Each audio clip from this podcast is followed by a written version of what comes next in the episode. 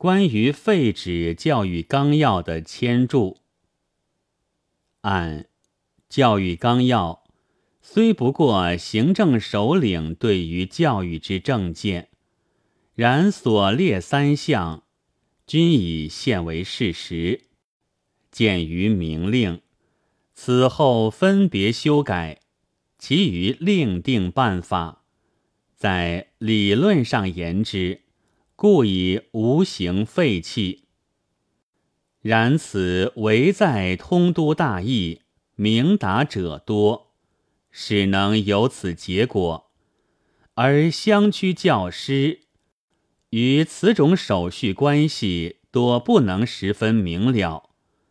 纲要所列又多与旧式思想相合，世人乐于保持。其他无业游民亦可借此结合团体，如托名研究经学、聚众立社之类，妨害教育。使纲要虽若消灭，而在一部分人之心目中，隐然时尚存留。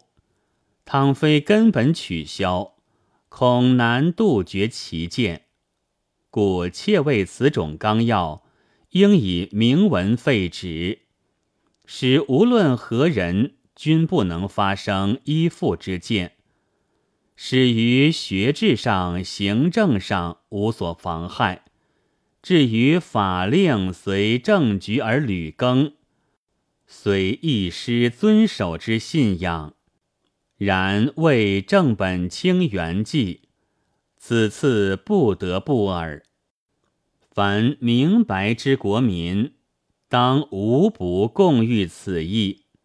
疑似宗旨确定，发号施令，均出一辙，则一二年中信仰自然恢复，所失者小，而所得者甚大也。周树人著。